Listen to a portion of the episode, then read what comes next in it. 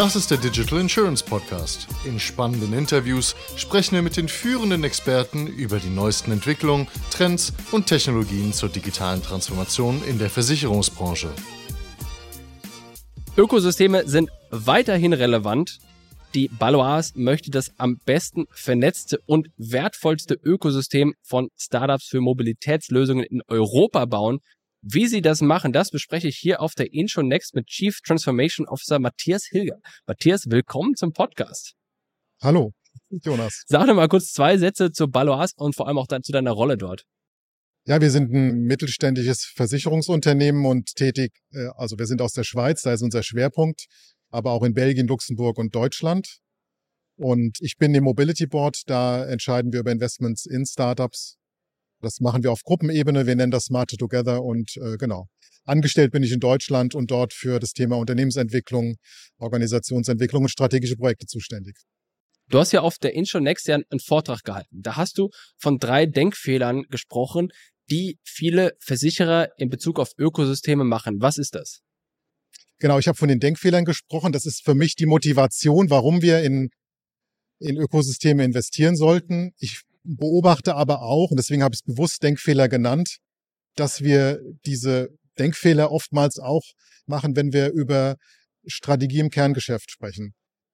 Erster Denkfehler, den ich ja auch ausgeführt habe, er war auch ja in mehreren Reden heute Morgen schon dabei.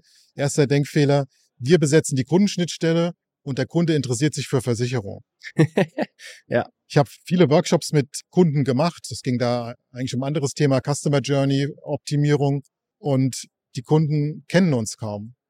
Eine fast schon witzige Anmerkung eines Kunden war, den wir ja dann bei uns eingeladen hatten. Das war in Hamburg. Wir sitzen dort gegenüber vom Michel, also relativ prominenter Standort in Hamburg. Kam der Kunde rein und meinte so, ja, euch gibt's ja wirklich.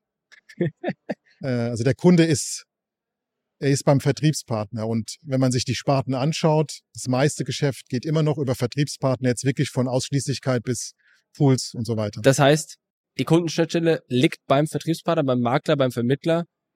Kannst du dir vorstellen, dass Versicherer sich diese Kundenschnittstelle irgendwann mal schnappen? Das wäre ja so, als ob sie dann den Makler, Vermittler ersetzen, was ja fast unmöglich ist. Das heißt, eigentlich habe ich mir selbst beantwortet, das wird wahrscheinlich nie der Fall sein, oder?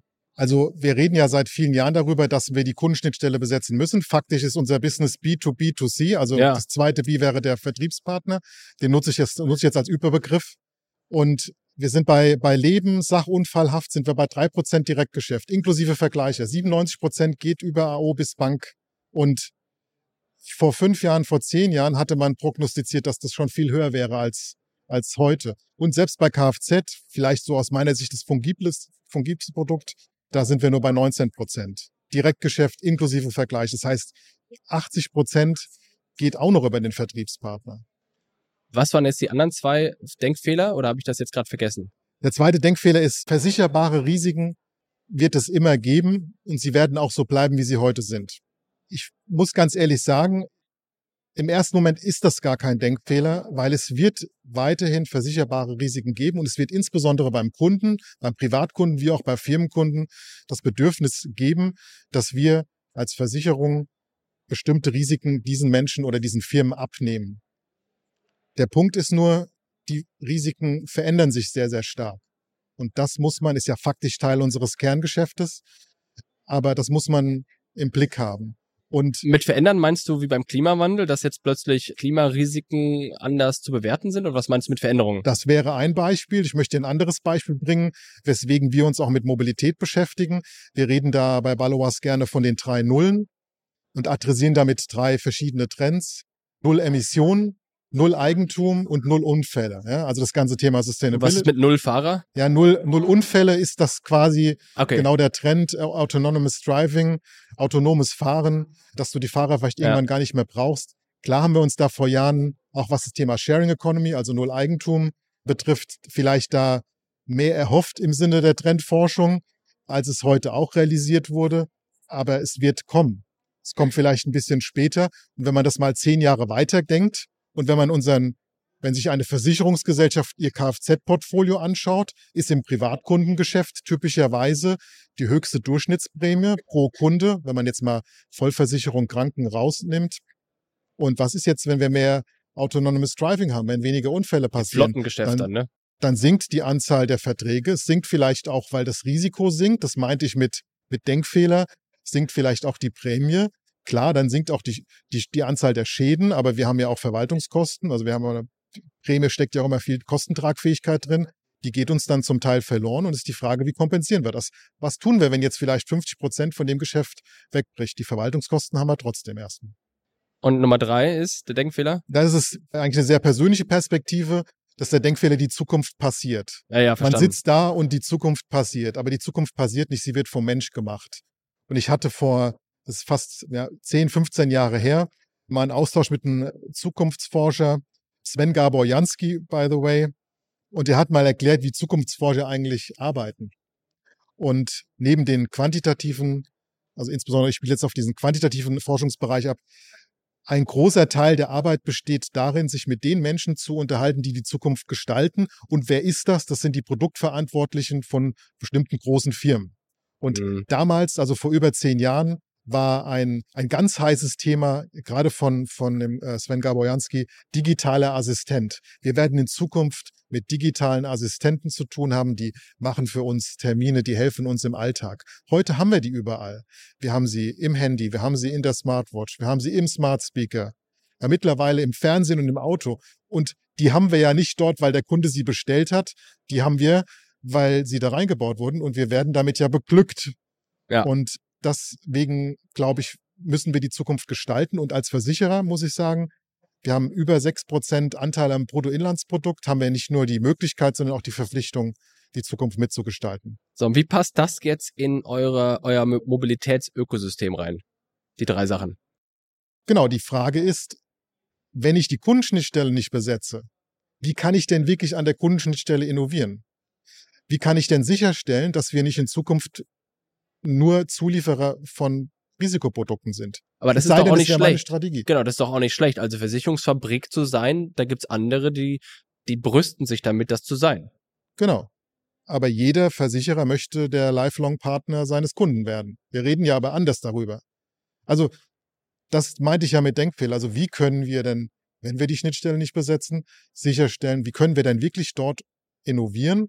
Also sozusagen möglichst weit weg im Kundenproblem innovieren, im Trend innovieren. Wenn wir dann beim Versicherungsprodukt, beim Risiko anfangen, denken wir nicht, weil wir die Schnittstellen nicht besetzen, im Kundenproblem. Das ist ja. der eine Punkt.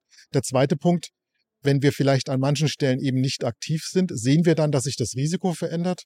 Das dritte war, gestalten wir denn auch die Zukunft damit oder sitzen wir einfach nur so im Sinne von Fast Follower? Ich will jetzt mal in diesem Mobilitätsökosystem ein bisschen rumbohren. Denn wenn ich an Mobilitätsökosystem denke, dann fällt mir als allererstes die Deutsche Bahn ein, die fett draufschreibt Mobility Provider oder sowas in der Art. Oder Volkswagen, die ja auch alle jetzt irgendwie Mobilitätsanbieter sind und äh, diese ganzen Scooter, E-Scooter, sagen ja auch alle von sich, sie sind jetzt hier die, die grüne Revolution, weil jetzt alle statt Auto Scooter fahren, was natürlich totaler Bullshit ist, aber ist egal. Jetzt kommen jetzt noch die ganzen Versicherer mit ihren Mobilitätsökosystemen welches Ökosystem benutze ich denn jetzt? Oder was? Also, sortier das mal ein. Also, ich fahre sehr gerne Bahn. Ich liebe es. Und genieße es auch. Klar äh, mag ich auch keine Verspätung. Und wir können uns jetzt als mittelständige Versicherungsgesellschaft, wobei wir als Gruppe jetzt so klein auch nicht sind, mit rund 8000 Mitarbeitern, wir können uns natürlich nicht mit der Deutschen Bahn oder mit Volkswagen messen und auch mit den finanziellen Möglichkeiten. Aber beide Konzerne haben selbst gerade sehr große Herausforderungen. Schienennetz angefangen oder auch das Thema IT, vor der Volkswagen steht. Wir reden immer so, als ob sich das gegenseitig ausgrenzt. Das eine Ökosystem versus das andere. Letztendlich ist es ein Netzwerk und wir wollen einen wesentlichen Beitrag leisten. Und wir sagen ja nicht, dass wir es selber besser machen können, sondern dass wir mit Partnern, in die wir in der Regel auch investieren, es gemeinsam besser machen wollen. So, Was heißt hier besser? Entschuldigung, der Vergleich ist sogar falsch. Wir wollen einen Beitrag dazu leisten und trotzdem kann ja die Deutsche Bahn auch viel richtig machen. Jetzt müssen wir kurz reden, was ihr vorhabt. Ihr habt ja, wenn ich es richtig verstanden habe, vor, ein Mobilitätsökosystem zu bauen, in dem ihr primär, und das musst du mich korrigieren, wenn es falsch ist, primär Startups quasi investiert da rein und sie sozusagen in euer Ökosystem aufnehmt und dann Und again, ich, das dünnes Eis, weil alles dein Inhalt ist. Dann nächste Level ist im Grunde da Synergien nutzen und dann daraus Angebote bauen. Oder was habt ihr vor? Erklärst du es mal in besseren Worten? Genau, wir haben ein dreistufiges Vorgehen. In der ersten Stufe investieren wir in der Regel in frühphasige Startups. Ist nicht immer so, aber das ist so die, die, die Norm.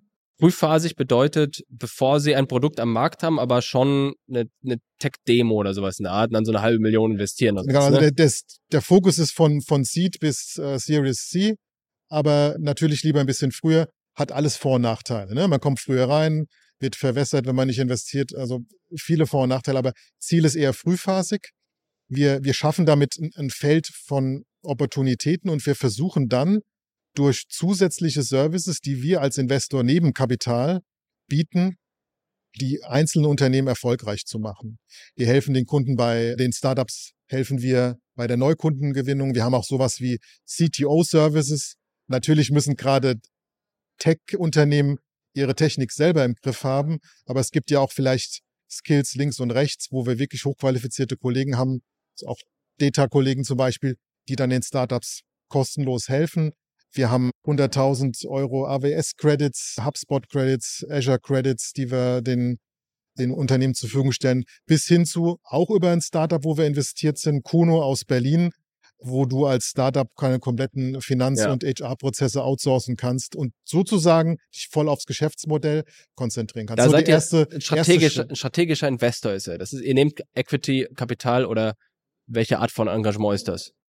Genau. Ja, okay. Genau. Das ist ja, Level Das kann 1. im ersten Schritt auch mal ein Wandeldarlehen sein, aber Equity Aber im Großen und Ganzen ist genau. das so das klassische genau. Vorgehen. Das ist sozusagen Level 1, da habt ihr im Grunde die Partner.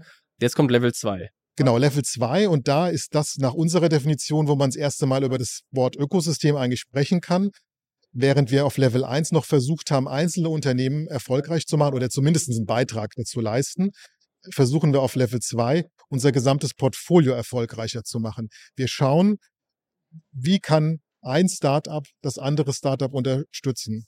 Als kleines Beispiel, Story von heute Morgen. Wir haben ja hier auf der Messe drei Startups aus unserem Ökosystem vertreten, nämlich Mobico zum Thema Mobilitätsbudget, Pakandi zum Thema Peer-to-Peer-Parkplatz-Sharing und Tronity, wo es um die Daten deines Elektroautos geht.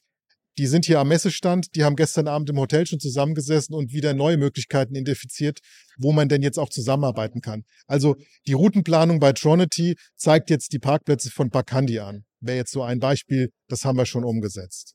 Also auf der zweiten Ebene, um es zusammenzufassen, versuchen wir Synergien zwischen den Startups, aber auch zwischen Startups und Balois als mit unserem Kerngeschäft, aber auch mit unserem anderen Ökosystem Ambitionen zum Thema Home zusammenzubringen. Und das funktioniert doch schneller, als man gemeinhin denkt. Und ja, das ist die zweite Ebene. Die dritte Ebene, das wäre dann die Kür, da sind wir noch nicht. Wir sind momentan auf Ebene 2 und natürlich auch immer wieder auf Ebene 1, je nachdem, wenn wir sagen, wir, wir machen einen weiteren Zukauf, wie kürzlich gerade bei Tronity und Vianova, auch ein sehr spannendes Unternehmen. Äh, die Ebene 3 würde bedeuten, dass wir für eine bestimmte Customer Journey, für eine bestimmte Kundengruppe nennen wir es mal zum Beispiel Mitarbeitermobilität, einen eigenen Angebotslayer schafft. Der könnte dann zum Beispiel von Baloas sein. Man würde sozusagen mit einem eigenen End-to-End-Angebot kommen, so ein Layer drüberlegen über die anderen und einen eigenen Service daraus bieten. Mach mal, mach mal ein Beispiel dafür. Mitarbeiterbindung, wäre das dann so ein äh, BRV, BKV-Ansatz der Art, wenn ihr es hättet oder habt? Ja, wir, wir haben, wir reden eigentlich über andere äh, Customer Journeys, dass du Du bekommst von deinem Arbeitgeber ein Mobilitätsbudget zur Verfügung gestellt und buchst okay. dir dann einen Tier-Roller, äh, einen Roller von Tier oder Bolt und äh, kannst das automatisiert abrechnen. Dann plötzlich hast du eine Notwendigkeit, am Wochenende möchtest du wegfahren, dann buchst du dir über GoMore ein Peer-to-Peer Carsharing-Auto. Dann ja. stellst du fest, ah, ich habe jetzt einen anderen Job, ich brauche doch ein Auto regelmäßig. Dann kannst du über GoVago oder GoMore ein neues Leasing-Konzept umsetzen und das idealerweise alles dann noch über Mobico abrechnen das wäre dann so eine. Und die Parkplätze so findest du über den. Äh genau, das wäre so eine Customer Journey, wo wir dann sagen können, kriegen wir da ein Angebotslayer drüber gelegt, wo das dann sozusagen aus einer Hand kommt. Okay, aber jetzt musst du mir die Brücke zu, zum Versicherer schlagen, weil das ist alles schön und gut. Wo ist jetzt der Link zum Versicherer, dem Risikoträger? Das ist übrigens eins der größten Überraschungen schlechthin. Damit würde ich gern mal so ein bisschen indirekt erstmal anfangen. Ähm, wir versuchen ja eigentlich mit dieser Strategie möglichst weit weg vom Kerngeschäft anzufangen. Wir sind ja eigentlich im Kundenproblem, im Trend und nicht bei dem klassischen Versicherungsgeschäft. Das heißt, das ist ja eigentlich der Die, Startpunkt. okay, das ist interessanter Case. Machen wir weiter, habe ich auch direkt eine Frage zugleich. Genau. Obwohl wir das tun, ist der Link oder die Brücke zur klassischen Versicherung immer super schnell gebaut, weil Versicherung eigentlich in jeden Lebensbereich reinstrahlt. Das fängt an, dass ähnlich wie zum Beispiel Airbnb natürlich viel besser läuft, wenn der Vermieter eine Versicherung hat, wenn dann irgendwie Vandalismus oder so passiert. Genauso hat der, der, der sein Auto für Gomor als Peer-to-Peer-Carsharing zur Verfügung stellt, auch das Bedürfnis nach Sicherheit. Ja, okay, wenn ich, Genau, wo kriegt er jetzt diesen Versicherungsschutz her? Gerade vielleicht bei einem Risiko, was man eben noch nicht so gut berechnen Okay. kann. was ich, was, wo du ja recht hast, ist bei den Carsharing-Unternehmen ist ja dann wahrscheinlich ein Flottentarif dahinter. Und das wäre dann eine Sache, die ihr übernehmen könntet als Beispiel, ne? Um ein ganz billiges, einfaches Beispiel zu nehmen, oder? Genau. Ist die Frage, ob man dann damit im Kerngeschäft auch Geld verdient. Klar. Ist die Frage, wie risikobereit ist man da? Aber- Machen wir auch unterschiedliche Erfahrungen in den unterschiedlichen Ja, aber das, das ist einfach, ein- das wäre ein Beispiel eines möglichen, einer möglichen Idee. Also auch, oder auch wenn ihr jetzt im Grunde ein, ein Unternehmen für selbstfahrende Autos hast. Also ich meine, du, du kann, es wird ja irgendwann ein Unternehmen geben, wo du ein Taxi bestellen kannst, wie du es heute schon tust. Nur dann kommt eben ein selbstfahrendes Auto, gibt es ja auch schon in San Francisco und alles.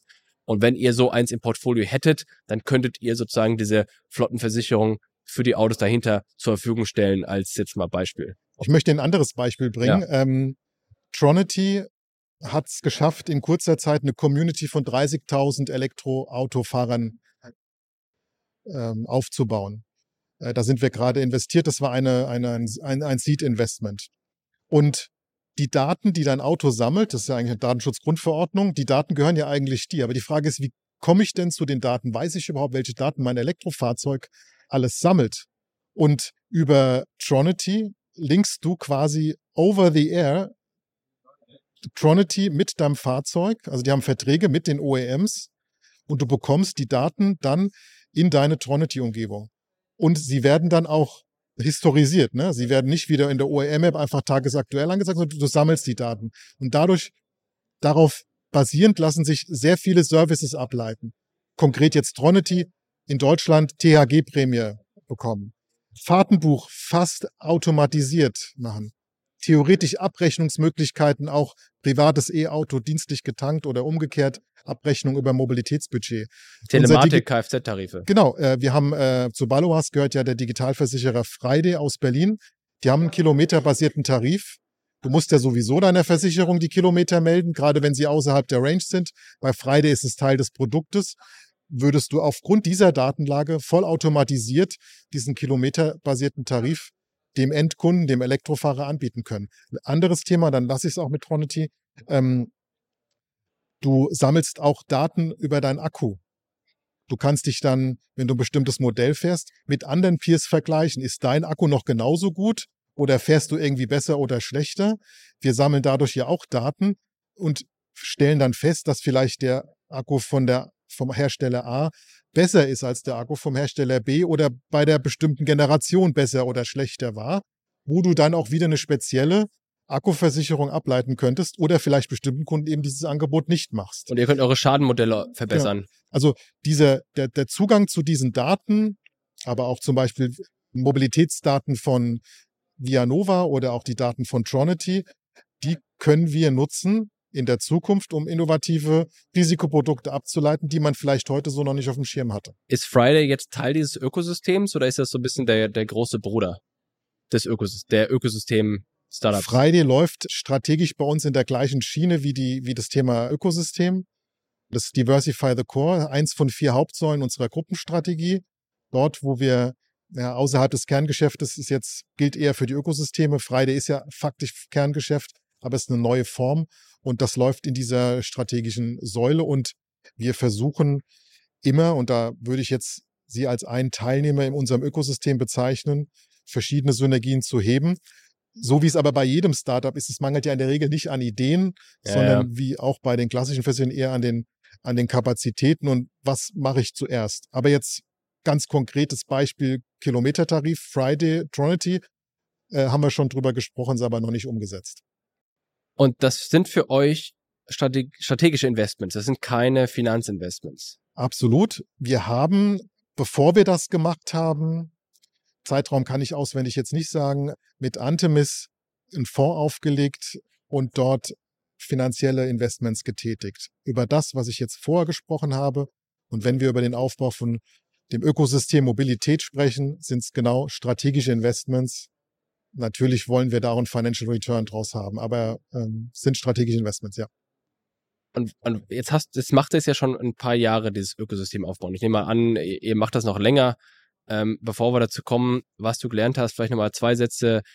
Wie groß kann dieses Portfolio werden? Werdet ihr irgendwann 150 Startups haben, wie so ein, so ein Accelerator-Programm oder gibt es da ein Limit oder habt ihr euch, sagt ihr, ihr macht zehn Investments pro Jahr oder wie ist da die Dynamik und wie geht's weiter? Also die Investments, die wir getätigt haben, die findet ihr alle auf der, äh, auf der Homepage. Wie groß kann es werden? Ich möchte es an den, an den Zielen mal festmachen. Wir wollen in der aktuellen Strategiephase, unsere Strategiephase heißt Simply Safe, das sind vier Jahre bis einschließlich 25, wollen wir als Baloas-Gruppe über alle Geschäftsfelder hinweg 1,5 Millionen Neukunden gewinnen. Und 400.000 Neukunden wollen wir durch das Mobilitätsökosystem gewinnen. Aber wir reden immer netto neu, also Netto neu, neu. Ja, genau. keine Abgänge. Also der, der Bestand soll um 1,5 Millionen größer werden. Das ist genau das Problem. Also zumindest im Kerngeschäft, wo Ja. wir auch Produkte haben, die genau so gebaut sind, dass, ja. okay. Und in, in der Sparte, da hast du auch Zahlen genannt, wie viel ihr erreichen wollt. Ich habe was von 100 Millionen Euro Umsatz gelesen, 400.000 Kunden oder sowas in der Art. Habe ich das richtig Genau, gelesen? 400.000 Kunden. Ist kumuliert in dieser Strategiephase über diese vier Jahre hinweg. mit diesem Ökosystem, mit diesen diesem Ökosystem, 15 Partnern, genau. wie viele ihr habt, glaube ich. und Ne? ab 25 wollen wir per annum 100 Millionen Franken Umsatz machen. Aus diesem Ökosystem. Als Versicherer, nicht das Ökosystem. Nein, das Ökosystem. Okay, das Ökosystem macht den Genau. Umsatz. Die, ähm, die, das ist ein zweiter Aspekt. Wir messen als Teil dieses Umsatzes auch sogenannte, wir nennen das Ökosystemeffekte. Das ist in unseren Reportings drin. Unsere Reportings bestehen, ich sag mal, vielleicht wie, wie bei einem VC-Fonds auch, äh, Umsatz, äh, also Plan versus Ist und so weiter, Umsatz, Neukunden, Zeitpunkt Break-Even, Burnout-Rate etc., also jede Menge KPIs. Zusätzlich haben wir aber Ökosystemeffekte beschrieben und die auch quantifiziert, auch verzielt. Und darunter fallen die Effekte, die wir nur deswegen heben, weil zum Beispiel das eine Startup mit dem anderen zusammenarbeitet oder weil das eine Startup bei uns Prämie generiert. Das wäre ein Anteil davon, die Prämie. Also die so kalkulatorische, ähm, also kalkulatorischen Unternehmerlohn gibt's ja und das ist ja auch eine kalkulatorische Größe, wo ihr sagt, mach mal ein Beispiel, dass uns greifbar wird, was, was da für, für Synergiemesswerte das sind. Ist es dann Synergieumsatz, der irgendwie entstanden ist oder erklär das mal? Naja, also bei, bei dem Link zur Versicherungsgesellschaft ist es einfach die Prämie. Okay. Und das ist dann auch nicht kalkulatorisch, das das ist ja echt. echt. Ja, ja, Genau, das ist ja verstanden. die Frage, wie hoch ist die Schadenquote, aber ähm, ja, das messen wir und das wäre eigentlich das Leichteste zu messen, ja. Ja, das macht, das leuchtet total ein. Jetzt, was hat dich da am meisten überrascht bisher? Wie viele Jahre macht ihr das? Eine Handvoll Jahre, ne? Also ich bin in meiner Rolle jetzt zwei Jahre dabei und es müssten ungefähr vier Jahre sein. Was hat dich in den zwei Jahren am meisten überrascht? Na, das eine hatte ich schon erwähnt, das war dieser, obwohl wir weit weg von unserem Kerngeschäft innovieren oder durch die Partner innovieren, wir trotzdem den, den Link zum klassischen Versicherungsgeschäft doch immer sehr schnell herstellen können. Das hat uns sehr überrascht, was mich auch, Dass es schneller geht als gedacht. ja, Entschuldigung, ne? dass es schneller geht, Ja, als, Äh, als man dann gedacht hätte. Ähm, wie gut das eigentlich auch funktioniert. Vielleicht erstmal im Denken woanders zu sein und trotzdem kommt man wieder zum Kerngeschäft. Man ist aber einen anderen Weg gegangen, als wenn man beim Risiko anfängt. Aber ist es auch in Euros höher als erwartet? Weil theoretisch den Link herstellen einfach, aber das dann auch in Euros umzuwandeln, denn das Startup im Ökosystem braucht ja auch ein entsprechendes Volumen, um bei euch ein, eine, eine Relevanz auszulösen. Also ist das auch wirklich in der, in, der, in der Realität am Ende überraschend gewesen oder erst in der Theorie nur?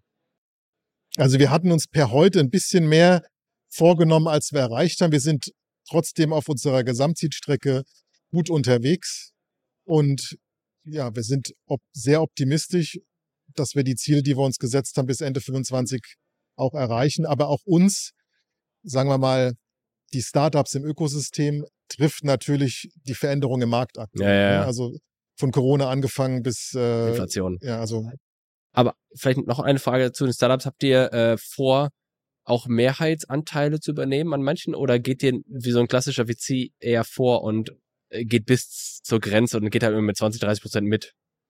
Also ich denke, dass wir uns von einem VC deutlich unterscheiden und wir haben immer ein langfristiges Interesse. Also wir, wir überlegen uns schon beim Invest, gibt es potenzielle Ökosystemeffekte.